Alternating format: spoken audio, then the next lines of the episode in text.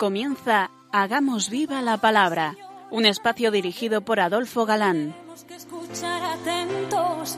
En tu palabra, Jesús, está el mensaje, el del amor, el de andar despiertos. Cuando no tenga sentido la tristeza, en nuestra historia andemos como ciegos. En tu palabra hallaremos la fuerza que nos levante y llene de sosiego.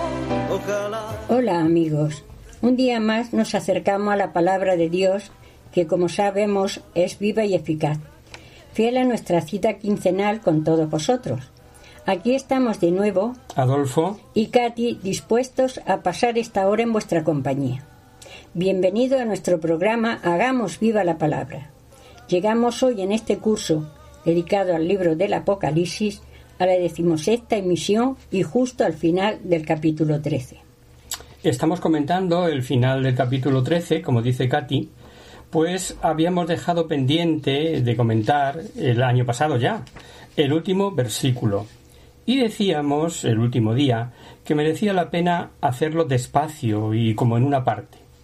Pues aquí tenemos el tan traído y llevado, estudiado, discutido, usado en literatura, en artículos, etcétera, el número 666, 666. Y lo mejor es empezar leyéndolo. Y que nadie pueda comprar nada ni vender, sino el que lleve la, man- la marca en el nombre de la bestia, o con la cifra de su nombre. Aquí está la sabiduría que el inteligente calcule la cifra de la bestia, pues es la cifra de un hombre. Su cifra es 666. Ya es significativo que San Juan advierta que calcule el que tenga inteligencia. Sencillamente es un enigma. Primero, no sabemos ciertamente a quién se refiere. Segundo, no hay más que eh, suposiciones, hipótesis.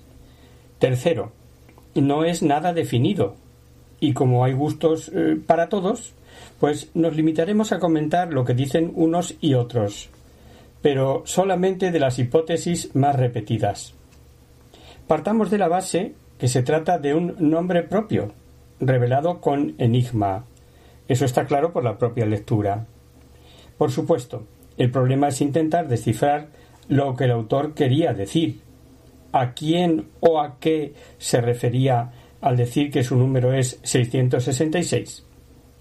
Opiniones. Los judíos tenían un método de interpretación que se conoce con el nombre de gematría, que consiste en la interpretación de las palabras bíblicas según un valor numérico que daban a las letras. Y no olvidemos que el autor, San Juan, era judío. Así, tomaban un número y lo traducían a letras según el número. Pongamos un ejemplo que es como mejor se entiende. En una descripción de Pompeya se lee amó a aquella cuyo nombre es 545, 545. Al trasladar los números a letras y sabiendo que el 5 equivale a la letra A y el 4 a la letra N, la inscripción decía, o habría querido decir, aplicando la gematría, amó a aquella cuyo nombre es Ana, efectivamente.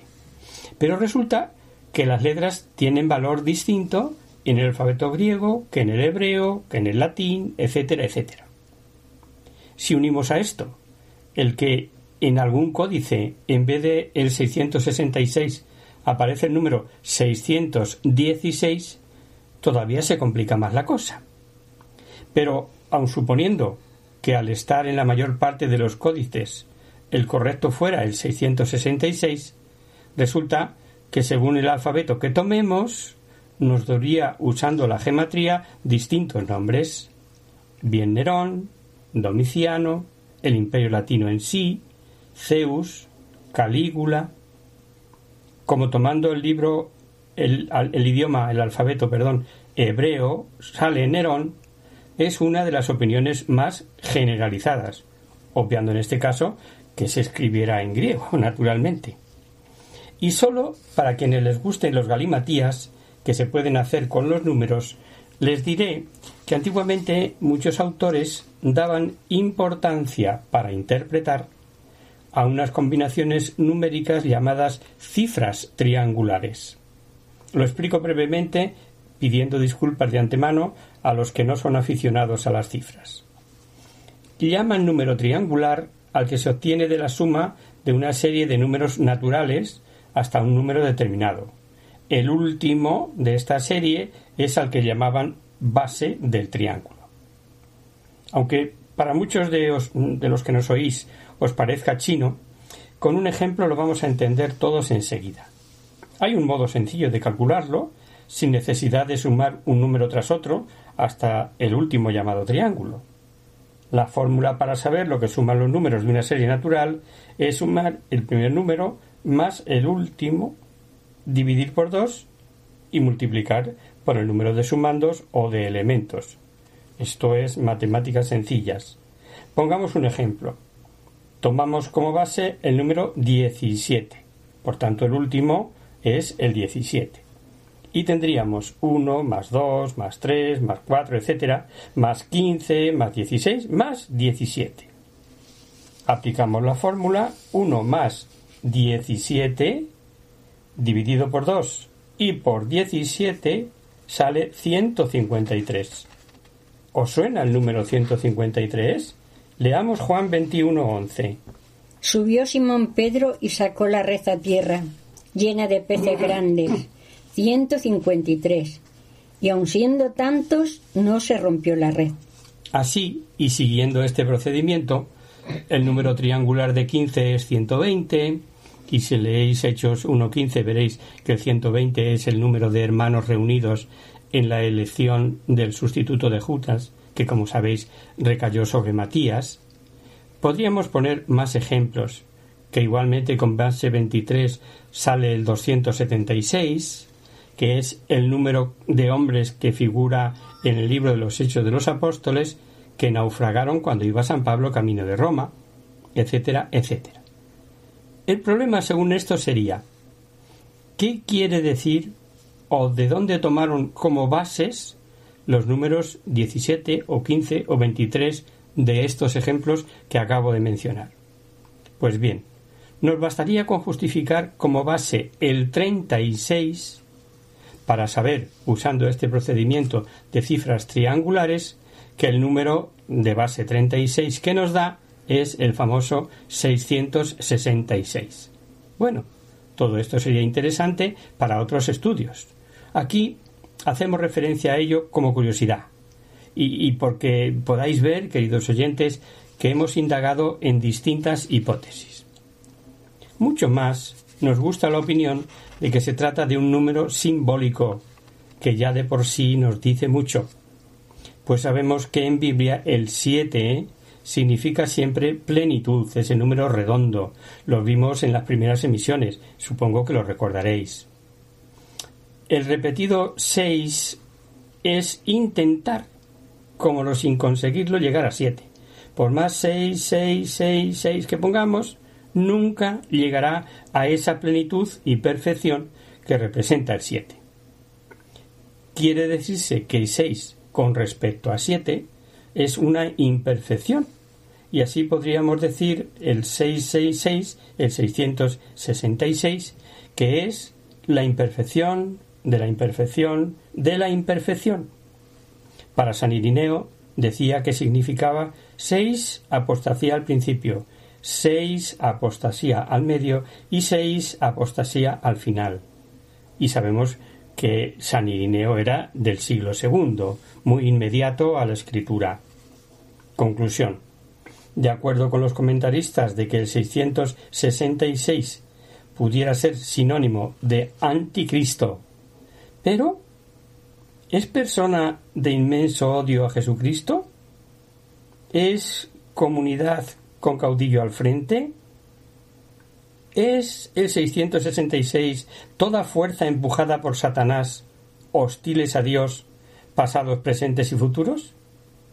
Porque el mismo autor, Juan, fijaros lo que dice en su primera carta cuando se hablaba de que estaba para llegar el anticristo. Hijos míos, es la última hora. Habéis oído que iba a venir un anticristo. Pues bien, Muchos anticristos han aparecido. Por lo cual nos damos cuenta que es ya la última hora. ¿Y si fuese alguien? ¿Es cosa pasada? Claro que sabemos que aun de haber sido así, también se puede referir a alguien futuro. Una cosa sí es clara. Es que persona, fuerza, entidad con o sin caudillo se refiere con más claridad a fechas del final de los tiempos como algo excepcional, aunque bien es verdad, nunca hayan faltado ni sigan faltando anticristos. Hay unas citas que pueden daros mucha luz, que están en la segunda carta de San Pablo a los de Tesalónica y que leemos sencillamente para que elijáis como mejor os parezca. Veréis que por un lado dice San Pablo a los tesalonicenses que no se turben ni se dejen engañar sobre el fin del mundo, porque antes ha de venir la apostasía y ha de manifestarse el hombre de la iniquidad. Pero también dice el misterio de la iniquidad está ya en acción y también que Jesucristo le matará con el aliento de su boca, destruyéndole con la manifestación de su venida. Leamos. Por lo que respecta a la venida de nuestro Señor Jesucristo y a nuestra reunión con Él, os rogamos, hermanos, que no os dejéis alterar tan fácilmente en vuestro ánimo, ni os alarméis por alguna manifestación del Espíritu, por algunas palabras o por alguna carta presentada como nuestra, que os haga suponer que está inminente el, día del Señor. Que nadie os engañe de ninguna manera. Primero tiene que venir la apostasía y manifestarse el hombre impío, el hijo de perdición, el adversario que se eleva sobre todo, lo que lleva el nombre de Dios, o es objeto de culto hasta el extremo de sentarse él mismo en el santuario de Dios y proclamar que él mismo es Dios. ¿No os acordáis que ya os dije esto cuando estuve entre vosotros? Vosotros sabéis qué es lo que ahora le retiene, para que se manifieste en su momento oportuno, porque el ministerio de la impiedad ya está actuando. Tan solo con que sea quitado de en medio el que ahora le retiene, entonces se manifestará el impío, a quien el Señor destruirá con el soplo de su boca y aniquilará con la manifestación de su venida. Consoladoras palabras de Pablo a los de Tesalónica, ¿verdad? Pues bien, terminamos este capítulo haciendo nuestras unas palabras de San Irineo. No queremos temerariamente y con peligro afirmar alguna cosa acerca del nombre del anticristo, porque si en este tiempo se hubiera de haber revelado claramente su nombre, lo hubiera hecho el que tuvo esta revelación. Y apostillamos. Si en nuestros días Dios hubiera querido revelárnoslo, ya lo hubiera hecho, que para eso asiste el Espíritu Santo a la Iglesia. Esto es algo que no se puede olvidar cuando nos enfrascamos en, en averiguaciones de este tipo. Si os parece, hacemos ahora una pequeña pausa musical.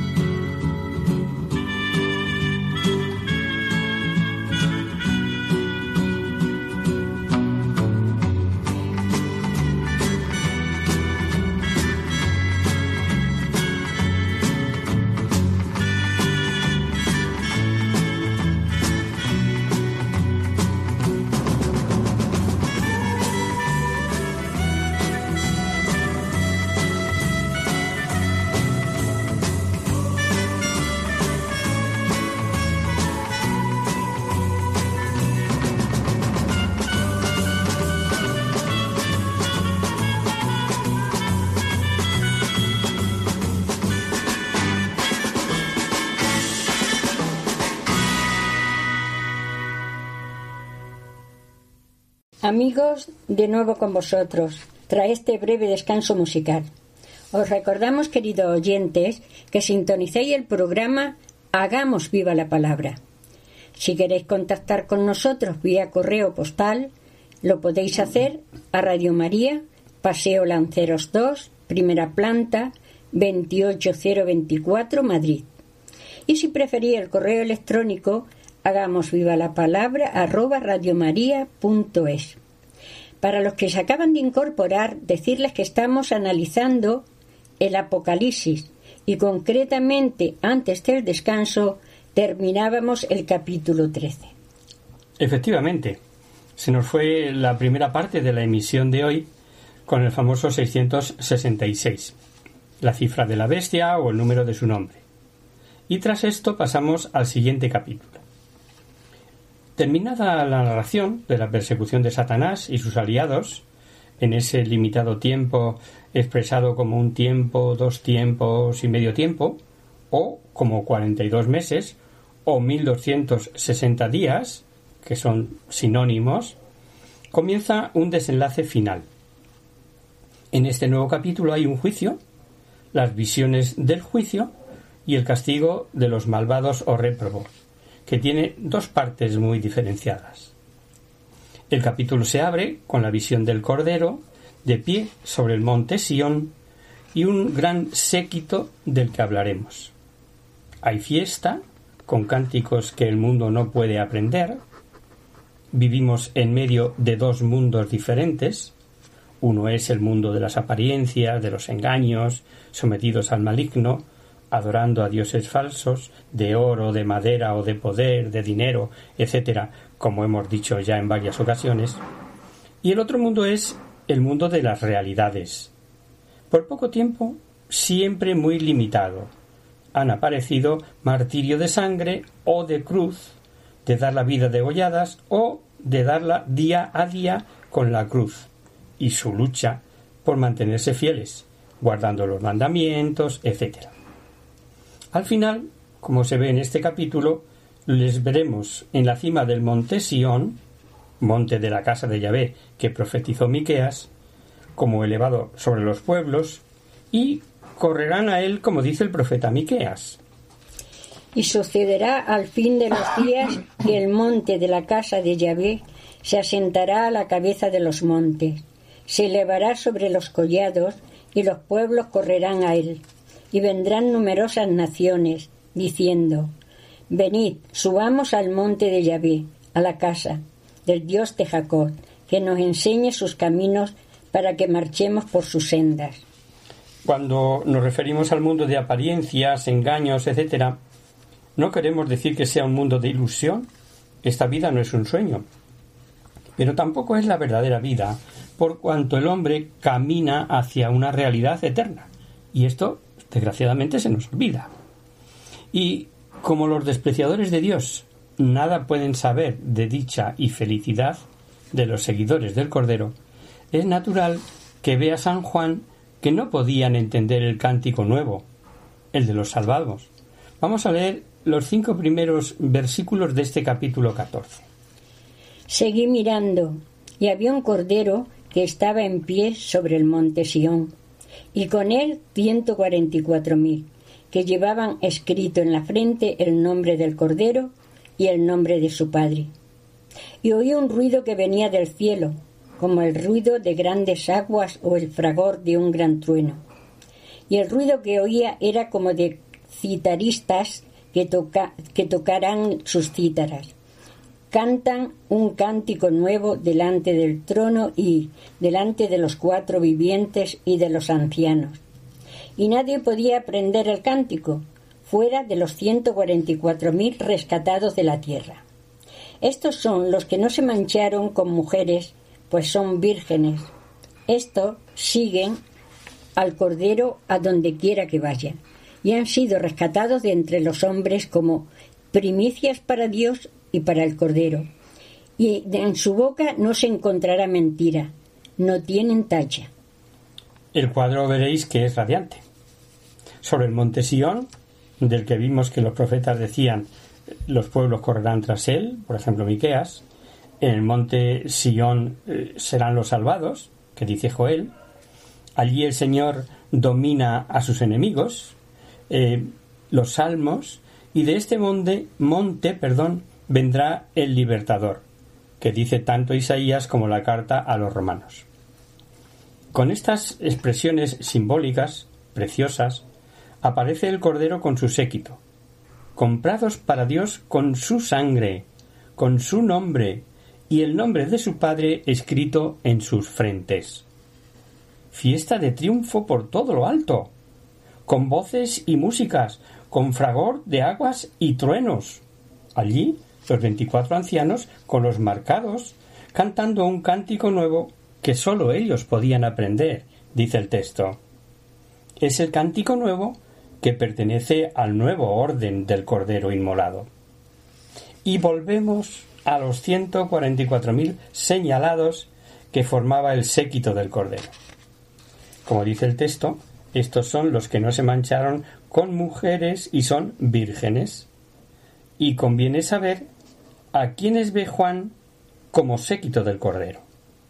Y como en otros muchos, también sobre este pasaje, pues hay diversidad de pareceres.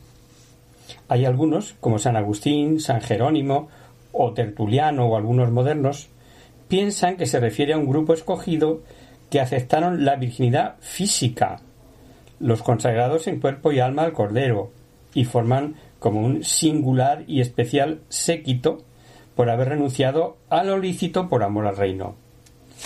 En favor de esta interpretación está el que en el capítulo 7 distinguía a los 144.000 de esa inmensa muchedumbre de salvados de todo pueblo, lengua y nación que ya vimos, creo que recordaréis. Así como las enseñanzas de San Pablo a los Corintios sobre el valor de aceptar el celibato para darse de lleno al reino. Bien, esa es una versión.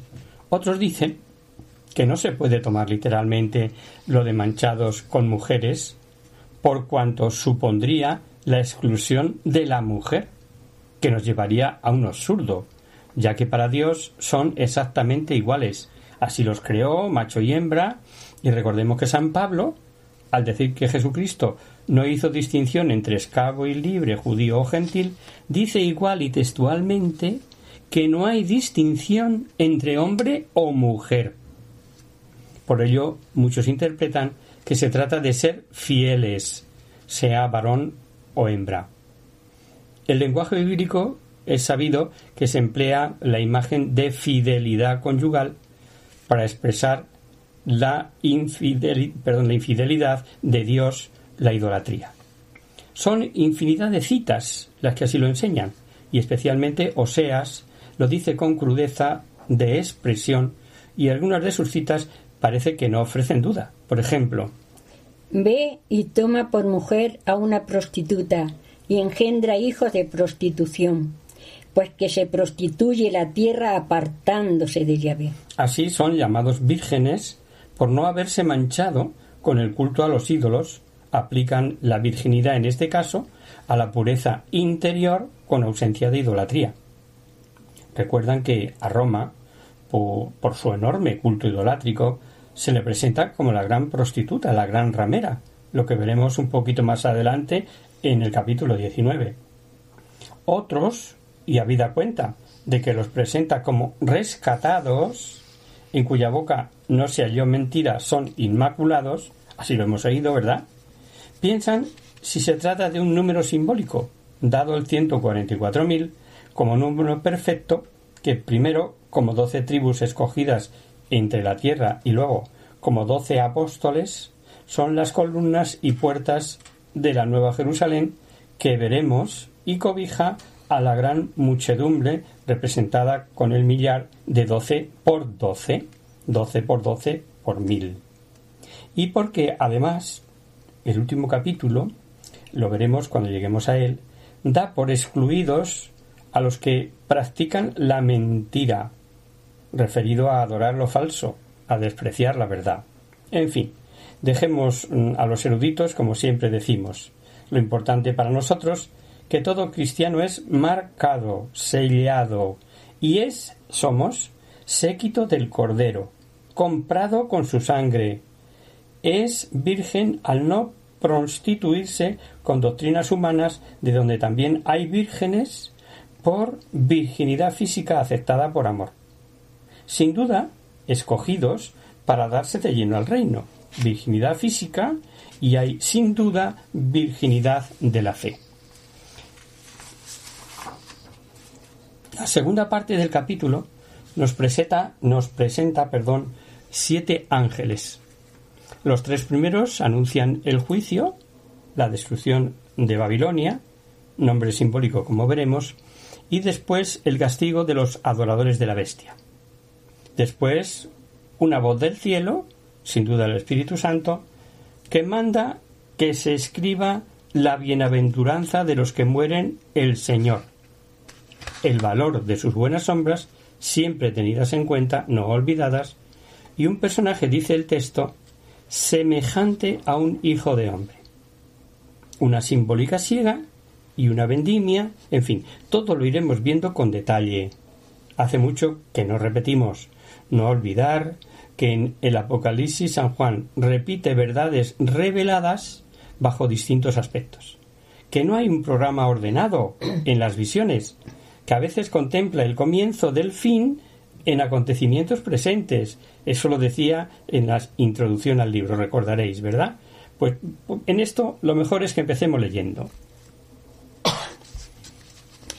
Luego vi a otro ángel que volaba por lo alto del cielo y tenía una buena nueva eterna que anunciar a los que están en la tierra, a toda nación, raza, lengua y pueblo. Decía con fuerte voz, Temed a Dios y dadle gloria, porque ha llegado la hora de su juicio. Adorad al que hizo el cielo y la tierra, el mar y los manantiales de agua. Y un segundo ángel le siguió diciendo, Cayó, cayó la gran Babilonia, la que dio a beber a todas las naciones el vino del furor. Un tercer ángel le siguió diciendo con fuerte voz, si alguno adora a la bestia y a su imagen, acepta la marca en su frente o en su mano, tendrá que beber también del vino del furor de Dios, que está preparado, puro, en la copa de su cólera. Será atormentado con fuego y azufre, delante de los santos ángeles y delante del Cordero. Y la humareda de su tormento se eleva por los siglos de los siglos. No hay reposo, ni de día ni de noche, para los que adoran a la bestia y a su imagen, ni para el que acepta la marca de su nombre. Aquí se requiere la paciencia de los santos, de los que guardan los mandamientos de Dios y la fe de Jesús. Luego oí una voz que decía desde el cielo, Escribe, Dichosos los muertos que mueren en el Señor. Desde ahora, sí, dice el Espíritu, que descansen de sus fatigas, porque sus obras los acompañan. Qué verdad es esto, porque sus obras los acompañan. El anuncio del primer ángel es el Evangelio eterno. Temed a Dios y dadle gloria. Y después de ser pregonado a todos los moradores de la tierra, el eterno Evangelio, ofrecido a toda nación, tribu, lengua y pueblo, es cuando el segundo ángel anunciará la caída de Babilonia. Hay como un marcado interés en que el mensaje sea oído por todos los hombres. Por eso dice volaba por todo el cielo. La buena nueva es eterna desde el protoevangelio, profetas, Cristo, Iglesia, hasta el final del mundo.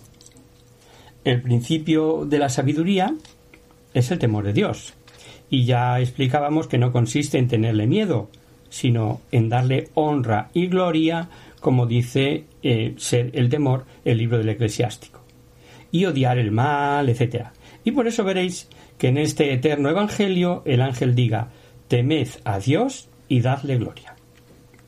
Y dar gloria a Dios es sobre todo hacer su voluntad. Nadie dio al Padre gloria como Jesucristo. Y otra cosa, nos dijo que era esa su comida, precisamente. Y observamos en esta segunda parte de este capítulo 14 la actividad clarísima de los ángeles.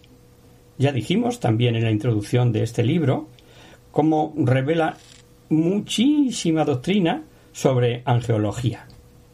De 22 capítulos que tiene el libro, aparecen ángeles en 18.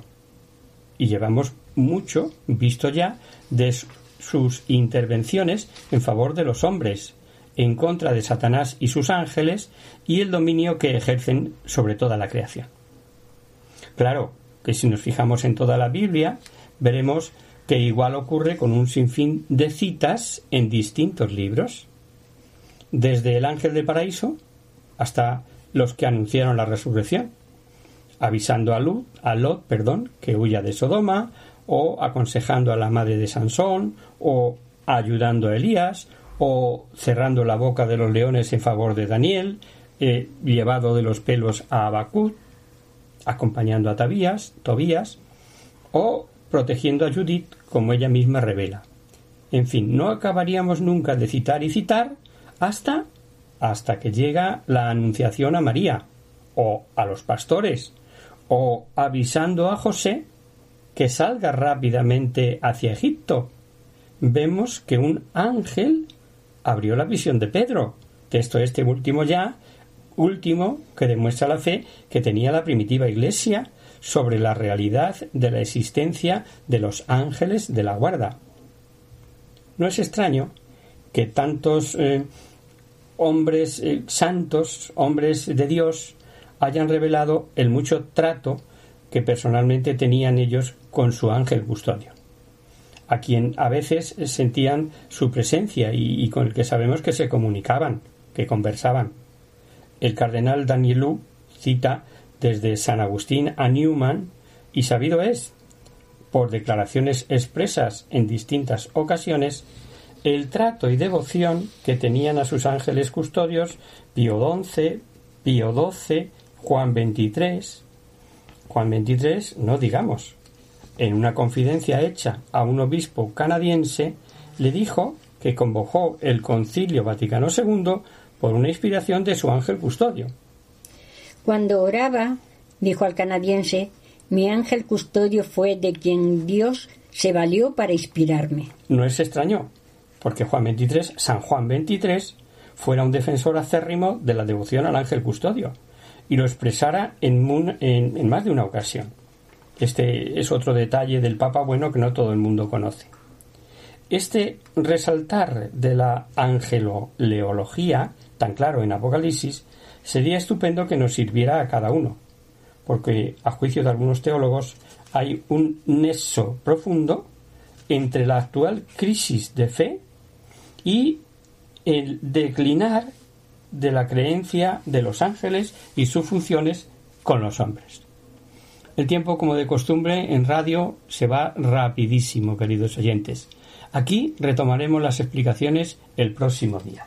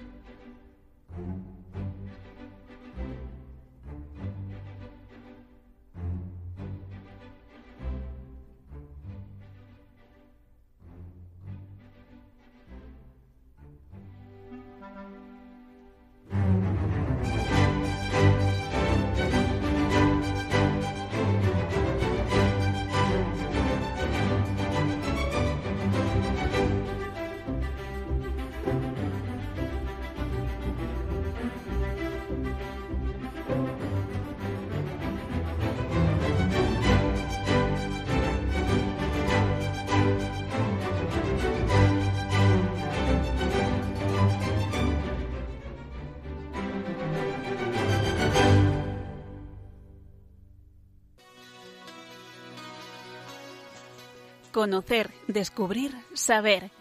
En Hagamos Viva la Palabra.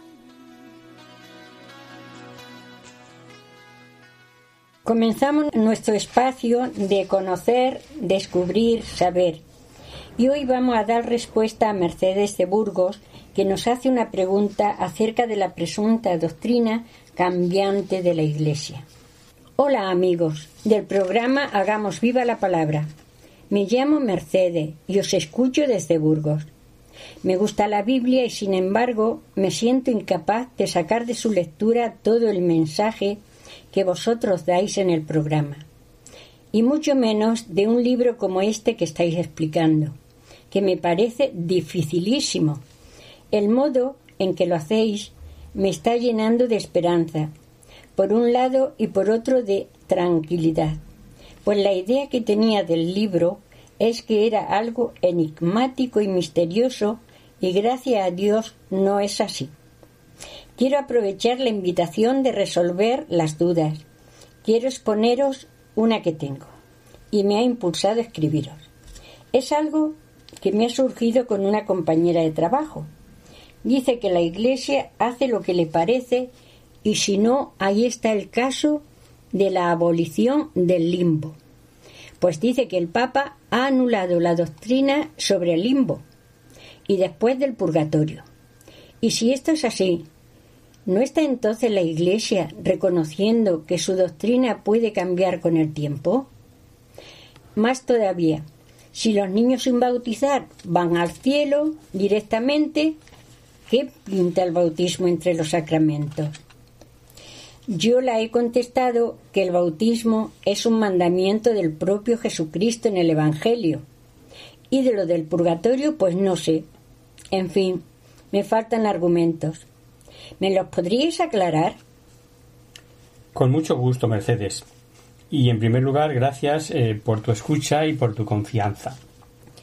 Ambas cuestiones son aclaraciones que el Papa Benedicto XVI en 2007 y 2008 respectivamente, y desgraciadamente, como tantas veces ocurre, solo trascienden los titulares de cierta prensa y ni tan siquiera se leen los documentos. Fíjate que estamos hablando de 2007, 2008 y todavía sigue eh, circulando el titular de aquellos días, los falsos titulares mm, por incompletos, eh, como tantas veces ocurre, solo trascienden eso, los titulares. Además de cierta prensa, y ni tan siquiera se lee. Concretamente, el documento sobre el limbo, del limbo, perdón, ni es del Papa ni es doctrina. Es más bien la obra de una comisión teológica y por lo tanto no un documento definitorio del magisterio como tal. El documento sólo pretende ofrecer razones para tener esperanza.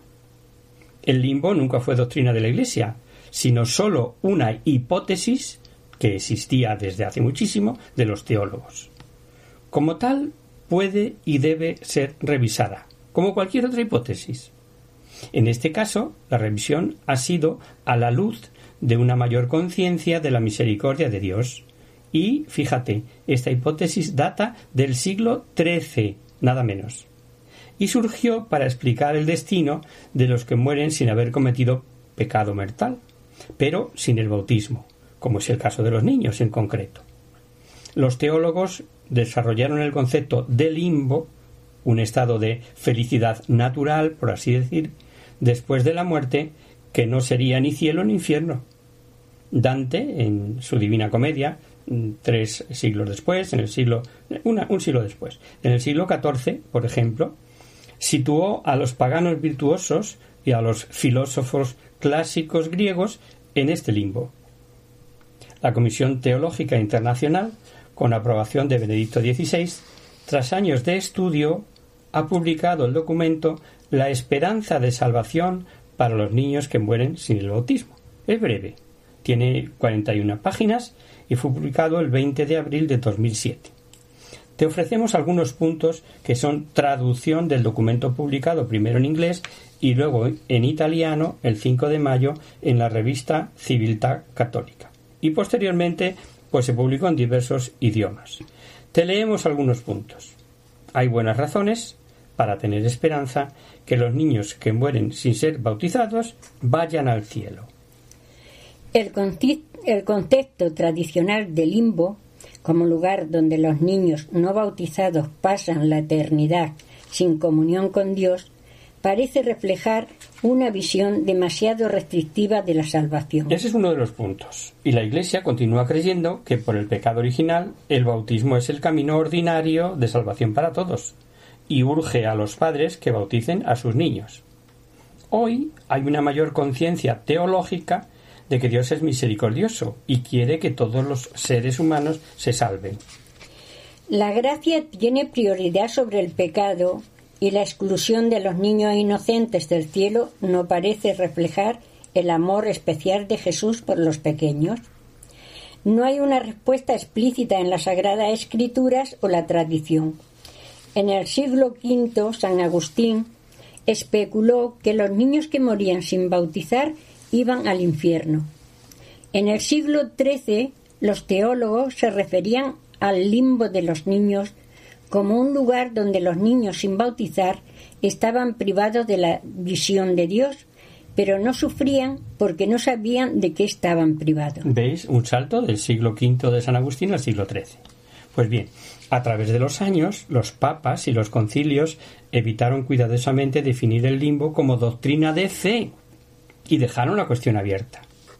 Y una cuestión clave es la enseñanza de la Iglesia que el bautismo es necesario para la salvación la enseñanza necesita interpretación a la luz de que los niños no ponen ningún obstáculo personal a la gracia redentora. En esta situación y en otras, la necesidad del bautismo no es absoluta, sino secundaria. El deseo de Dios por la salvación de todos. Dios, por lo tanto, puede dar la gracia del bautismo sin que el sacramento sea conferido. Esto no niega que toda salvación viene por medio de Cristo y en consecuencia por medio de la Iglesia, pero requiere un mayor entendimiento sobre cómo funciona esto. Un niño no bautizado puede ser unido a Cristo.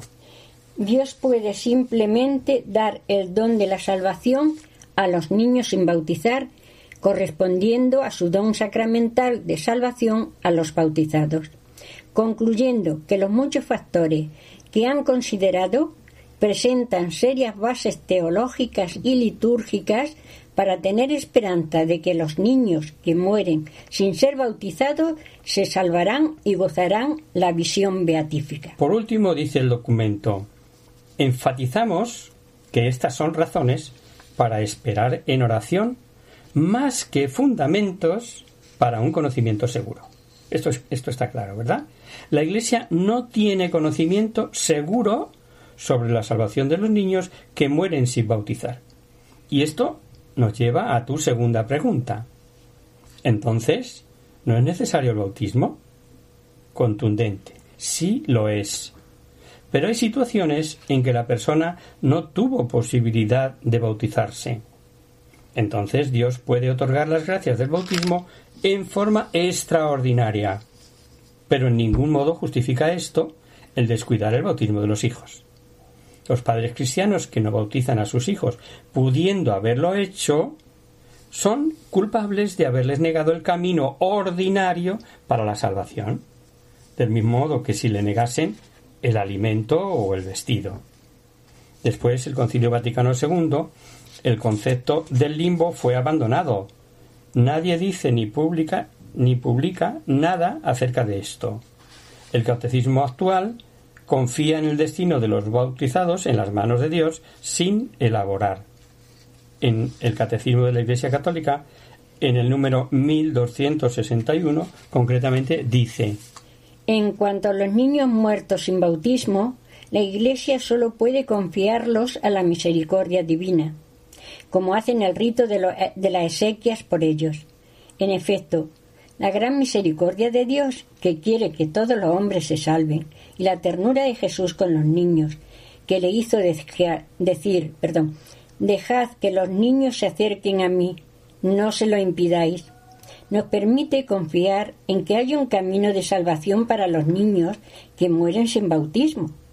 Por esto es más apremiante aún la llamada de la Iglesia a no impedir que los niños pequeños vengan a Cristo por el don del santo bautismo. Hay un rito litúrgico para bebés no bautizados cuyos padres tenían la intención de bautizarlos, pues como suponemos sabes, Mercedes, a los niños se les bautiza en la fe de los adultos. La prensa sensacionalista, como ocurre frecuentemente, dijo muchos disparates sobre el documento del limbo.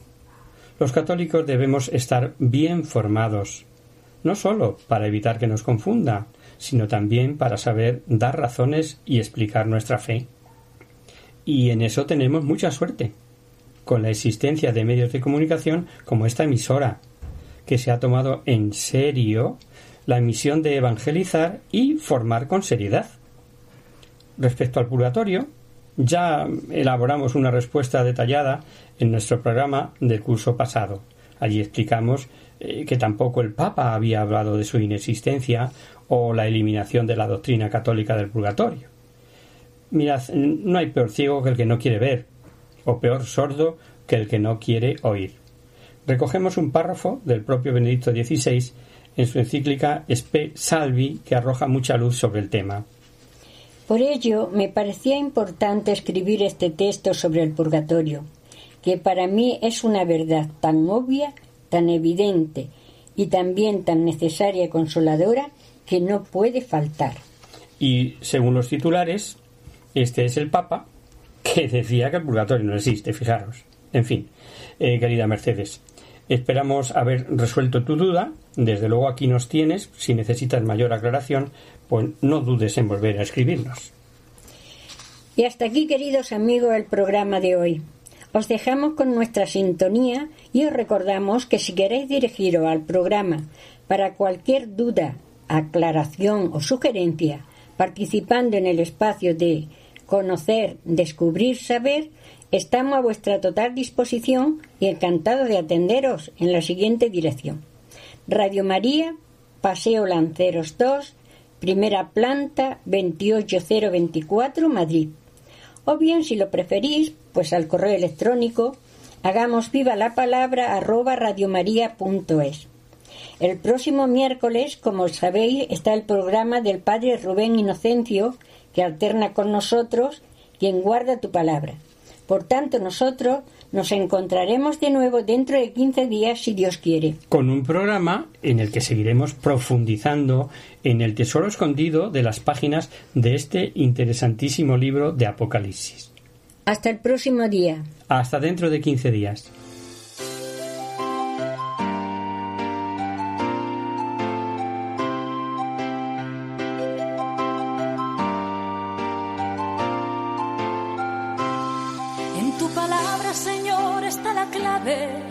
Tenemos que escuchar atentos. En tu palabra, Jesús, está el mensaje, el del amor, el de andar despierto. Así concluye Hagamos viva la palabra con Adolfo Galán.